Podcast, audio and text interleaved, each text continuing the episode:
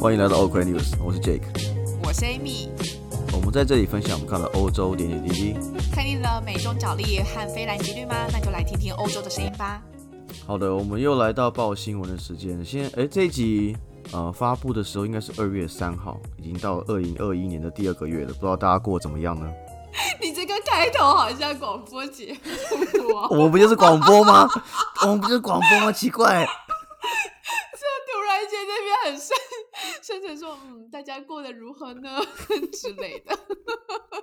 好了，我觉得可以跟大家更新一下，就是说，呃，我们上一集就是 V 元那一集，其实我们好一阵子没有推出这么长时间的节目了。就我们前之前的节目，大家都尽量抓在三十分钟左右。对，但是因为这集的内容，我在剪的时候一直觉得，好，我我哪一段去掉都。”没有办法让这一集的节目很完整的呈现，所以最后我跟 Amy 讨论完之后，还是决定完整的呈现将近一小时的内容。对，将近一小时。然后没有想到，其实收听率还蛮高的。然后，而且这一次的那个我们的 po 文也蛮多人在分享，虽然我看不到到底是谁分享，但是就那个分享数蛮多的。感觉应该蛮多新朋友加入了，因为 Vivian 那边有分享，帮我们分享这样子，那我们也很开心有这些新朋友加入。那跟你们说，Hello。而且还有新朋友，就是会跟我们讲说，就是他听了以后也开始想要分享自己在荷兰的一些辛酸史，这样子。对啊，因为很多的听众都是，因为我们听众其实组成在一半是在台湾的朋友，一部分是在嗯出国的台湾朋友，那很多人都在欧洲的嘛。那我相信大家刚出国都遇过很多心酸的事情，就是一个人在国外，人生地不熟，默默想要落泪的时候。你有吗？你有吗？我好奇。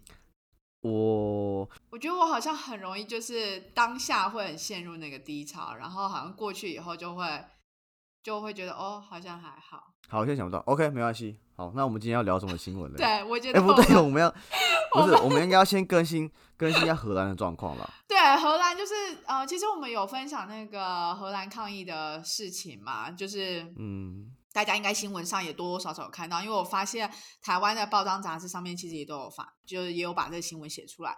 那其实有一天我忘记是上礼拜几了，反正就班上同学有传来一个，就是呃每个在不同的地点，就是大城市的不同地点，然后每个时间就是大概他们可能抗议活动，他们即将要举行的那些地方，就整个这样子一整个罗列下来。我觉得很经典，就是嗯为了防疫推出宵禁。但民众为了抗议宵禁而跑出来，所以本末倒置。然后而且还群聚，对 群聚恶搞，晚上更集中。对，而且重点是，如果你想要表达这个意见的话，OK。可是为什么要到处破坏这些商家？就是我就我不太懂他到底背后逻辑是什么。然后再加上宵禁的时间，其实不像我记得法国是不是六点还是几点啊？六点半哦。我记得法国是六点之后，然后荷兰我记得他们是推九点嘛，所以呃，其实这一段时间就九点到隔天好像四点半的样子，这一段时间搞不好其实本身你就不太会出门了。其实我觉得我好像可以理解他们为什么这么生气的原因。好，请说。就是说，平常我可能并不会想要特别出门，但是你跟我讲你你不准出门之后，我反而更想出门跟你讲，跟你讲说我就是要出门这件事情。这很调岗，就是很故意，就很像是捷运上说不准喝水，然后就会瞬间觉得一上捷运就会觉得口很渴这样。对，有点类似感，就是你越你越讲，我越想要做这件事情。OK，反而会暗示我这件事情很重要这样子。然后就决定要群聚，然后。闹店家打破的人家的商家的那个玻璃等等之类的。好了，我们也不知道荷兰会变怎么样，我们只能说在欧洲，大家希望你们保持嗯安全，注意安全。对，就是远离这些暴动这样子。嗯，然后另外一个还有很火热的话题，你要不要分享一下？哦，你说 Elon Musk Twitter 吗？对。我觉得，我觉得现在的他的 Twitter 根本就是一个指标。我我觉得有关这有两件事可以可以分享。第一件事有关比特币，因为之前大家我们有分享过，就是 Elon Musk 的 Twitter 现在是个短期的投机的明灯嘛。然后我记得前几天他好像在 Twitter 上面突然在自己个人简介那边突然多一个 Hashtag Bitcoin，然后比特币当天直接喷哦，快二十趴还是什么，直接暴涨二十趴。哎，我觉得这是有进化，因为像他之前不是，他是先说 use signal，然后大家才赶快去转。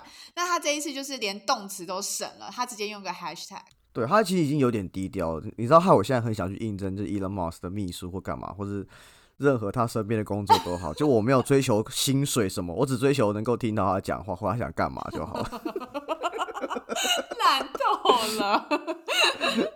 好了，讲到但讲到投资，还有另一件另外一件事情可以跟大家分享。不知道大家有没有听过 GME 这个东西？Amy，你知道这个事件吗？大家最近应该都在讲它的股价。对，好，我相信很多地方都已经分享过它这个传奇的故事，但是我们觉得这是一个非常惊奇，就是一个呃乡民对抗机构法人的一个传奇故事，而且最屌的是乡民获胜。对，就是乡民不顾一切就决定就是要孤注一掷。其实我觉得很浪漫，所以我其实蛮喜欢这个故事。我昨天跟大家报告一下，它股价在二零二零年的九月一号的时候是七块六五的美元。然后呢，最近的话，一月我抓近一点哈，一月十五号是三十五块美元，哎，增长很多喽，五倍，其实很棒哦。但我跟大家报告一下，一月二十七号的收盘价是三百四十七美元，太荒谬了，太荒谬了。好了，我只能说，从种种的新闻跟种种的事情可以都可以知道，说其实我们可以知道，外国人他们是蛮做自己，而且蛮喜欢做出一些嗯激烈的行动的。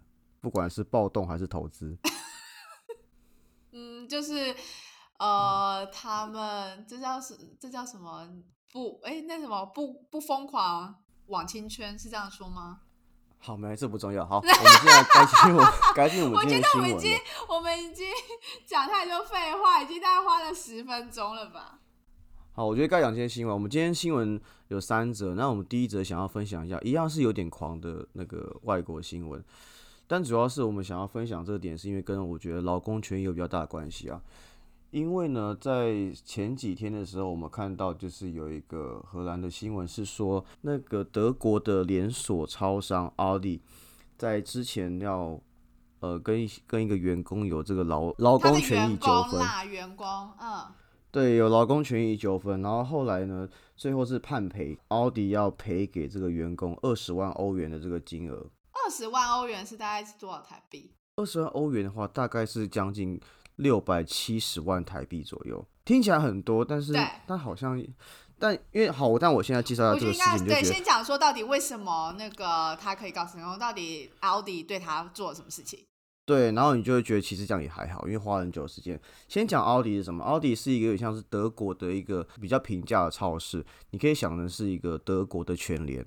然后德国全联因为发展的很好，后来在欧洲各地都跟都有开相关的连锁店这样子，嗯，然后在荷兰也有，你有逛过吗？有，以前在学校附近那里就有啊，奥迪，可是它的旁边也有那个 H，所以就是奥迪它就真的是比较是平价偏再便宜，但是它的选品来讲就比较少。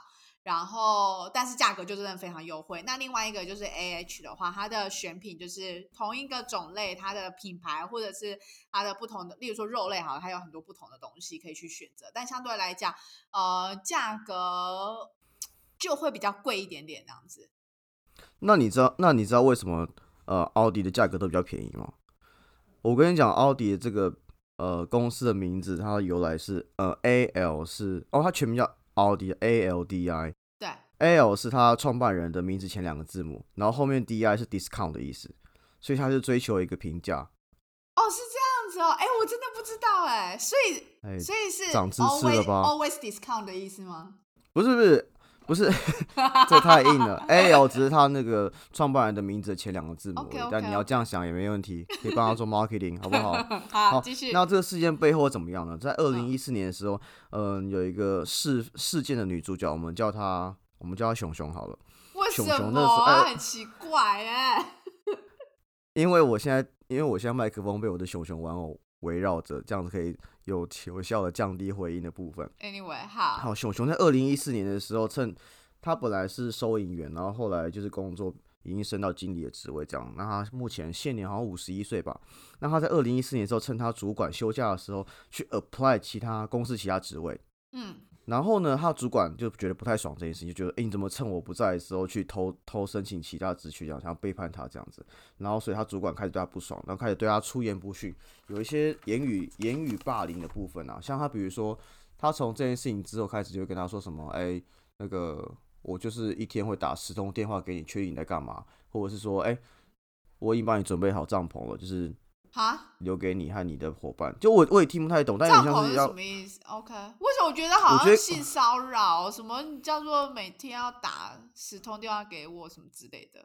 好奇怪。他他有点像是说，他就是要去 push 他去 control 他，给他压更多的压力这样的概念。OK，然后从等于是说，从二零一四年开始之后，他这个熊熊就也一直受到这个主管的欺负。嗯，那二零一六年的时候呢，他就找公司的这个公司医生。去看诊，去看说自己是有心理状、心理方面的状况这样子。那顺便提醒，哎，顺便附附注一下，就是说在欧洲的话，其实很多公司，我记得大部分都有会有合作的公司医生来这来帮公司看公司员工的身心状况。所以其实公司员工有需要看诊的话，都跟都可以跟公司医生联系这样子。嗯。然后呢？后来二零一六年，我刚刚说他去找那个公司医生之后，对，公司医生也说，的确你们是有一些状况的，那你们需要调解。但是呢，他的主管呢拒绝这样子，然后后来甚至造成说，因为这状况无法改善，然后熊熊就很难过，然后尝尝试要自杀这样子。所以你说他就算公司医生已经。建议双方应该怎么样做调整了，但是就是他主管依然主管不要，OK，依然雇我这样子。嗯，那有跟 HRT，那有跟 HR 讲过吗？或者我不晓得。呃，详细的细节我相信一定是有的，但是就是他主管不愿意改善，然后公司也没有很也没有给予很大的帮助，然后让熊熊觉得很沮丧，然后尝试自杀这样子。然后到了二零一七年也没有改善，所以其实他就处于一个非常低迷的状态。那到二零一八年的时候呢？嗯，最后就是公司有决定说好，那要付工资给他，然后要终止合约这样子。但是因为那个金额或是这个过程并不是很顺畅，导致他又想要再自杀一次。但当然他现在活着很惨，就为了工作，然后搞得自己就是已经搞四四年啦，四五年了。嗯，对啊，这样已经四五年了。好，因为当时其实是。奥迪有被判赔要七万欧元给他，但他觉得太少。毕竟你看他耗了这么久，然后身心灵受创，然后只被判赔七万欧元，他觉得非常非常不爽，所以再跟继续去告上去。对。那二零一九年的时候呢，那奥迪有得到这个荷兰当地的雇员保险局承诺说，好，你们可以终止这个工作关系了，因为这个熊熊他一直身心状况不佳，无法好好的正常上班等等的。但是呢，就是你要赔七万欧元嘛。给那个熊熊，但熊熊觉得干不合理啊，怎么可以那么少？所以他后来就继续告下去。但最后，我们最近的新闻就是他可以获得二十万欧元的赔偿。但你听完从二零一四被折磨到二零一九，甚至二零二一年，你就会觉得说，我花了这我花了这么多青春岁月给你，然后跟你恶搞这些东西，我只拿到二十万欧元。然后他甚至可能也没办法好好继续工作，因为他可能已经有身心灵受创等等的。就一开始听到金额就会觉得，哎，怎么可以判赔那么多？是不是真的是？福利很好啊，还是发生什么事情？没有没有，我我听完他整个过程就会觉得这真的很累。对我真的觉得这这是个很 suffer 的过程啊。那我也希望大家就工作上如果有事情一定要讲，然后找正确的申诉管道。那另外一点，我们会想分享这是因为我这让我想到一个之前 IBM 的一个新闻。嗯，因为之前台湾有个新闻就是有个 IBM 的业务主管嘛，然后好像就是也是类似的情况，就是应该说不是类似的情况，他没有受到霸凌。但他比较像是说，因为一些呃职务的调动，然后因缘际会下，然后变成留职停薪，然后到后来直接被解约这样子，然后他觉得很不合理，所以不断的上诉。但嗯，很替他开心的是，最后有好的结果，因为公司 IBM 要赔他九百多万。哦，对，可是他也耗了很久，因为我记得他总共这他是从我看一下哦，前后花了四年。对他花了大概四年时间，所以我会觉得其实这样子的金额，我觉得也是合理，而且我相信这中间过程中他也嗯错失很多的机会，甚至连他老婆都跟他离婚等等的。但我只想跟大家拍赖一件事，就是说我觉得大家呃，因为他这个新闻当初应该说这个人当初想要告公司的时候，所有的人都跟他说啊，不可能告得赢啊，因为你要跟 IBM 互告啊等等之类的。但他又说一句话，我觉得很棒，他说当所有人都放弃我的时候，我更不能放弃我自己。哦，好激励人心哦！对，所以我觉得就是我不知道，因为我觉得大家，我相信大家都是大部分人都是在公司上班嘛，比较少是不用上班或是自己是老板的。那我觉得大家就是一定要勇于去捍卫自己的权利，因为我相信在亚洲的话，大家可能比较没有这种，呃，跟公司对抗的这种心态。但你要想想，呃，IBM 这位朋友成功了，那熊熊也成功了。你要想，美国 GME 的投资人这些小米也成功了，所以大家千万要对自己好一点，不要对公司太客气。我会扯太远吗？自己的权利，自己的权利要自己去争取。我刚才只是不是？我觉得你用“熊熊”这个代名词，会一直让我 一直没有办法专心，就觉得为什么是这个名字，真的很荒谬。好，那我们看下一则新闻。好，其实下一则新闻也是跟超市有点关系，是另一个是德国的超市，叫做 Lidl。那他最近遇到什么事情呢？就是大家应该都知道，说很多超市其实他们都会有他们自己的自有品牌，例如说家乐福有家乐福的自己的品自有品牌。那以 Lidl 来讲，他们自己的自有品牌，他们有创了一个叫做呃叫做什么 Silver Crest，Silver Crest 之类的，嗯。好，那这个品牌呢，它就做了一个叫做多功能料理机。那其实这个东西就跟有一个另一家公司叫美善品，我不晓得你有没有听过？好像有些妈妈团什么之类的，可能就是有在推的美善品料理我我我我很不善于料理类的东西，所以我没听过。哎，就是不善于料理才要用料理机，你知道吗？因为呢，它有十多种的功能，就是你要蒸啊、炒啊、煮啊，然后还有什么红烧什么，全部都可以。你要做面包、蛋糕什么、馒头，全部通通都可以。好，Anyway，总 总而言之，就是这家公司是呃 Vorwerk 的一家公司，然后它的那个品牌叫大家可能就有听过吧，就是 Thermomix，就是美善品。然后呢，他们呃这家公司就开始告 Lido 说，哎，你其实自己自有品牌推出来的那些机器根本就是跟我一样。然后呢，唯一不同点在哪里呢？就是在价格差很多。就是美善品他们的牌子，他们旗下的那个商品大概是一千五百欧，大概以我看了一下台湾官网是大概卖五万八左右。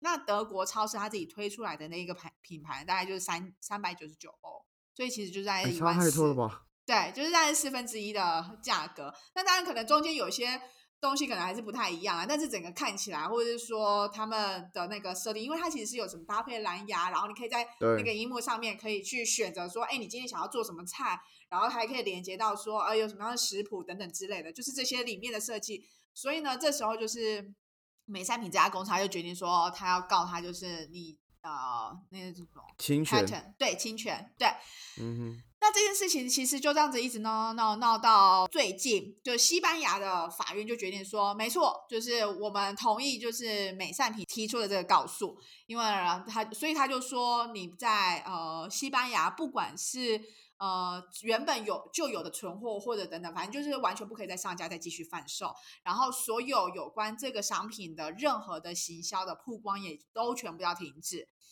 反正就是西班牙法院就是判决了，就是 Lidl 这家公司就是违反这样子。那以法国来讲的话呢，他们是经常现在正在进行那个官司的上诉。那有消息指出说，可能三月就会有决策出来。所以这件事情其实蛮有趣，其实有两个点。第一个是说。其实不管是刚刚提到的那个 Lido 这家公司啊，或者是他抄袭的，就是来告告他们的，就 Vorwerk，就是那个美善品这家公司。其实这两家公司都算是德国的蛮有名的。集团跟公司，因为以 Vorwerk 的来讲，它是德国百年大型的跨跨国集团。那它涉猎的那个范围其实很多，因为它一开始是从地毯起家，印象中，然后呢再慢慢去扩及到智慧小家电啦，然后美妆啊等等之类的。那 Lido 的话呢，它其实就跟你刚刚讲的 Aldi 啊 Aldi 有点像，因为它的超市是遍布欧洲、美国，就是总共有一万两千多家，哦，好多。嗯，然后所以就是你就会觉得哦，很妙，就是两个德国公司互告，然后因为这件事情，因为他们的产品都是扩及到各个不同的市场嘛，所以呃，目前这个判决是在西班牙已经确定了，就是 Lidl 它是侵权，然后呃不可以再贩售这个商品，然后现在是法国他们还在就是判决当中，这是是第一个，就是我们就是。提到的。那第二个我觉得比较有趣一点是说，自有品牌啊，对于这个通路商而言，到底消费者对他印象是怎么样？我觉得蛮好奇，因为以我自己来讲啦，我以前对于自有品牌的印象都觉得说，呃，可能品质没那么好啊。对，你是不是你你就呃，不管是屈臣氏的自有品牌，或者是说家乐福的自有品牌，或者是任何，我都拒绝买。你都不拒绝买吗？那你到荷兰呢？你会买 A H 的东西吗？我也不太会，因为我都会觉得说，就是第一个这件事很不道德，也不不一定不道德，因为就是你你卖酒，也可能有些产品并不是那么专业度很高的东西，可能是很简单的东西。但因为我过去在台湾消费的时候，我从灿坤跟家乐福有很不好的印象，就是我记得灿坤以前会推出自有品牌的家电，叫 UPA 还是什么的吧，然后我记得它的东西都超烂，虽然很便宜，但真的超烂，就一下就坏掉。然后灿坤又是一个服务非常糟的一个通路商，所以我就会非常不喜欢，就是在灿坤消费，甚至是买灿坤自有品牌的东西。可是你在，可是你在买的时候，你不会知道那个牌子就是灿坤自己的自有品牌，因为他不会就用灿坤。我想，我就是买了第一个之后去查了造势，就再不买。然后第二个是。对，然后后来是家乐福，因为念大学的时候常去家乐福买东西，然后就发现，因为有时候它包装会很像，有一种沐浴乳啊，什么清洁用品，那种很生活用品之类，然后不小心买错之后，发现这东西怎么那么难用，然后才看啊，原来是家乐福自有品牌，难怪那么糟。但是我觉得很屌的是，很屌的是一样自有品牌，屈臣呃那个什么 Costco 的就很屌啊，Costco 它自己有个 Kirkland，它出的都超屌，不管是。不管是瓶装水、吃的还是衣服，我跟你讲，我超多白色 T 恤都是买 Kirkland 的，超便宜，一包六件，好像才五百块。可是你当初会一样一样帅。你其实就是想要讲这个，你那铺梗铺太久了，这位先生。我只是好奇的是说，那你到，因为你在台湾，你对于自由品牌印象不太好嘛？那你到荷兰以后，你有改变吗？我还是继续这样子，哎，就是因为我自己的消费习惯就是不喜欢。不喜欢买就是通那个通路上的自有品牌，因为已经被家乐福跟灿坤伤害太久了。哎，我必须说，我其实一开始的时候也有这样子的印象，尤其是我以前比较有在跟通路就是接触过，然后就我所知，就是通常他们毛利都蛮高的，所以换而言之，就是 毛利怎么可以赚那么高？就可能是因为成本很低，因为品质很烂。就让大家去想一下。总而言之呢，我也对于自有品牌没有太大印象，就是太多非常正面的那个想法。但是来到荷兰以后，发现他们自有品牌很多哎，而且是扩及各种，包含牛奶啊什么之类。因为以 A H 来讲好了，这是一个在荷兰非常就是遍布各地的那个超市，它自己的自有品牌就非常非常多，然后。我一开始也有点犹豫，到底应不应不应该选这个牌子。可是之后发现，例如说以牛奶好讲好了，就是呃，哎，你之前那个做 LNP 那个那个公司叫什么？哦，呃，Freesan Campina，对，Freesan Campina，菲士兰牛乳。对他们就是除了有做自己牌子的牛奶以外，他们也会提供原料给到超市，他们去做他们自有品牌，对吧？我的理解是这样，然后。对，我记得也是这样。对，所以呢，其实就有人说，其实不管你是买啊 f r e e s a n Campina 他们自己的自有品，他们自己的品牌，或者是说超市的自有品牌，其实品质或什么是差不多的。然后呢，这边 OK，所以听起来荷兰的这个通路商是比较良心的喽。我不晓得到底良心。有没有良心这件事情，跟到底他们的毛利成本怎么结构，我这都不知道。但是呢，我可以从一个数据来告诉大家说，这不是单方面我们自己的就是消费行为的不一样。因为呢，我们看了一个呃 BCG 的他们的一个就是针对消费者对于自有品牌的一个看法。那以美国来讲，自有品牌他们占他们的整个消费比例大概是十八 percent。那你以欧洲来讲啊，那个报告就很好笑，就是说大概二十年前就已经到了这个比例。然后心想说，什么叫做二十年前就到十八 percent？然后就想说，那到底现在是多少？然后看了一个，他就他最新的数据啊，就是呃，从二零一八年从一个叫 Statista 的那个资料看到，英国是在全欧洲里面自有品牌占据最大的，第一，它大概是占五十二 percent，等于说他们的自有品牌占了一半。的业绩比例超屌的，然后另外三个分别是西班牙、法国跟荷兰，所以我就想说，哎，是不是其实，在欧洲这边，就是他们可能已经有这样的一个一个标准流程，对，或者是消费习惯，就是这些通路、这些超市，他们一旦发现说，因为他们对于产品线，他们有扩及各个不同的品项嘛，然后又跟各个不同的。供应商去合作，所以他们对于消费者也会了解，对于供应商也了解，所以他们一定就会去看说，到底哪个是有商机的，哪一个是有可能够赚钱的，他们就去发明或或者是模仿或学习。然后呢，所以这 这一个新我就觉得，哦，这两个都是德国公司哦，然后但是他们就决定说，好，这就是要提起告诉，然后。各各国的法院就是也依依照他们自己的去评断，说到底这产品可以卖可不能卖等等之类的。好，但我相信消费者的眼睛是雪亮的啦。如果产品是好的，然后价格又合理的话，它就能够撑起那个市场。那为什么像我说的灿坤跟这个家乐福自有品牌，可能就无法呃攻占或者是虏获大家的心呢？那我想你们应该自己知道答案。嗯，好，我想一下。我到底这个新闻好，新闻就大概这样。好，第三个新闻。好，第三个新闻我要讲什么嘞？我们要讲一下我们目前欧洲疫苗的状况。哦，对，最近真的是欧洲疫苗一直吵很凶，因为除除了一开始的时候到底那个要什么疫苗以外呢，其实最近遇到一个难题，就是说在 Brexit 真正发生以后，到底要怎么样去分配？因为其实，在呃 Brexit 之前呢，其实很多。欧盟啦，欧盟是说他们很多投资啊都是在英国，然后希望能够英国能够去制造啊这些等等之类。可是呢，在 Brexit 之后呢，他们就发现，哎，就是英国好像就跟那个药厂，呃，他们主要现在在做的是那个阿斯特捷利卡 （AstraZeneca） 的那个疫苗。然后他们就分配，就是好像都要以他们英国为主等等，所以呢，欧盟他们就就北宋啊，所以在上礼拜五的时候，布鲁塞尔他们就发布了一个疫苗出口控管，就是他们是表示只在说，哎，我们希望要有一个非常透明的一个机制，确保说好到底呃每个国家的分配量要怎么样，甚至是说，哎，我们出口可以出口多少，我们当然要先以欧盟为主啊，等等之类的。嗯。但是其实相对来讲，这一份就是这一个清单就发布出来以后，其实他们发现。只在限制很多国家，例如说英国，当然就不会被列在上面嘛，因为现在英国已经不是那个不是欧盟的一一员了。然后另外像一些呃比较是低收对低收入低收入的国家等等，就是也都不被列在里面。然后其中呢，就是因为北爱尔兰其实它是呃一定就北爱尔兰它应该还是属于欧盟，可是它又会必须要经过英国嘛，所以呢，对，所以他们就。更需要去确保说给到北爱尔兰的那个数量一定要去呃一定要控制住，不然他们很担心会从北爱尔兰那边再流回去到英国等等之类的。Anyway，所以总而言之就是呃，反正欧盟在这几天就过去这礼拜就一直在为了到底疫苗要怎么样分配等等去做了很多的那个不断的讨论。那最主要是因为呃那个。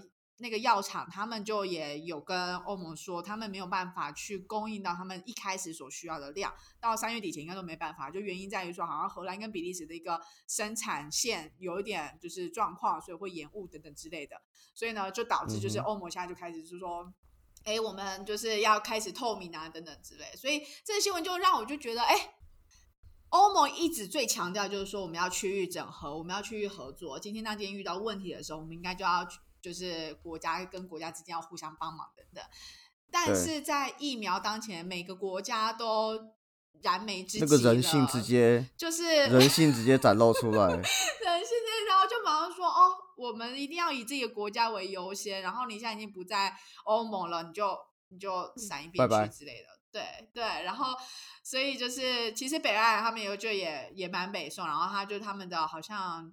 哦，他们的领导人也就也开始就是也有发 Twitter 啊，然后对于就是整个欧盟对于这件事情的一个做法发布，发表了一些看法。哎，真的是大难来时才看出人的本性哎。你想到什么事吗？呃，是没有了，但是我觉得这东西蛮有趣的，因为我觉得你我因为我对疫苗我是比较好奇，说你会想打疫苗吗？我想一下，因为。我不知道为什么我对于对对，你也是属于观望型的。我对于疫苗也属于观望型的。好，应该是分成两个层次。第一个层次是这个疫苗它真的太快就出现了。对啊。就相较于以前其他那种需要很多时间的疫呃需要很多时间去研发然后生产的疫苗，我会真的有一点担心，到底这个疫苗它的状况到底如何？那如果我真的有些副作用等等，我该怎么办？这是第一个层次。第二个层次是，通常打了疫苗，就是我很担心我身体可能没办法负荷啊，或者什么之类，所以我就会觉得我好好的把我的抵抗力养好，然后呢就不要有这个 这样的一个其他的事件发生。这是我自己个人。OK，这是个这是个点，因为我我看我们看到蛮多的数据都是大家其实都是处于观望的，就没有那么想要主动的打疫苗。因为像比如说我们看到这边有《星期日报》这边显示，百分之五十六法国民众并不打算接种疫苗。那我这边的话，其实我你可能会觉得啊，会不会是欧洲人不 care 这件事情呢？我跟你讲不一定，因为呢，我这边看到的是，即使是台湾这边做的一个民调。我在这边有看到 UDN 有做一个这个这个投票嘛，那其实大概有三千七百多个人投票，也是有百分之五十七左右的人是会属于先观望，无不良反应我再打，然后百分之二十八的人是不会施打，对疫苗有疑虑，百分之十五只有百分之十五的人是会尽量提早施打，所以其实。处于观望这个数据的话，其实法国跟台湾这边是一样的，一致的。那我自己其实也是，因为我自己会觉得说，其实说真的，我只要口罩戴好，然后不要去一些比较危险的地方或一些危险的呃互动场合的话，我其实也不会中奖啊。所以只有当疫苗如果打了，我可以不用隔离，我才会打。哦，你说，假如我自己的基准 OK，你假如说你今天要去了，去到国外，然后。如果打了疫苗，你就可以不用隔离的话，你就会觉得 OK。对啊，对啊，对啊，不不然我我不觉得打有那么大意义啊。因为说真的，我我觉得这个东西，第一个是这个疾病，呃，致死率没有那么高，然后第二个是我目前身处的环境也没有这么这么强的必要，所以我自己就觉得还好。然后就会看到说啊，再一个点是说，因为你刚刚提到说疫苗这么快，我查了一下，像之前很久以前天花的疫苗，花两百年才出来。但你要想想那时候的医疗。水准好对跟现在不太一样啦，没有错，也不太一样。所以我在另外查，我又在另外查，疫苗一般来讲大概是需要可能五到十年才能够出来，但可能其中有牵涉到很多是管制啊，或是一些呃许可的问题。但我一样会觉得说，哎，为什么这疫苗可以这么快就出来？那更离谱的事情是，哎，为什么中国去年六月就有疫苗了，可以给他们的军方跟一些医疗人使用？哦，对啊，他们他们。他们那时候就有，他们那时候就有疫苗，可是那个是好像是属于非常实验性质，只给一些特许人士使用而已。OK，然后就觉得说，哎，你们是不是有什么东西，所以可以这么找疫苗？你好像想要影射什么事情吗？你们是早就知道什么事情吗？好啦，所以就是其实。不知道看到这个新闻就也会觉得说，哎呀，就是好像是真的是危机来临的时候，你才会真正知道谁是你真正的朋友，谁是你真正敌人，是这样说吗？嗯，没有错，因为危机来的时候，人性才会显露出来。好啦，希望大家都要身体保重，就这样。没有错，好，那我们今天新闻就到这边。嗯，没错，好，那就这样，拜拜，拜拜。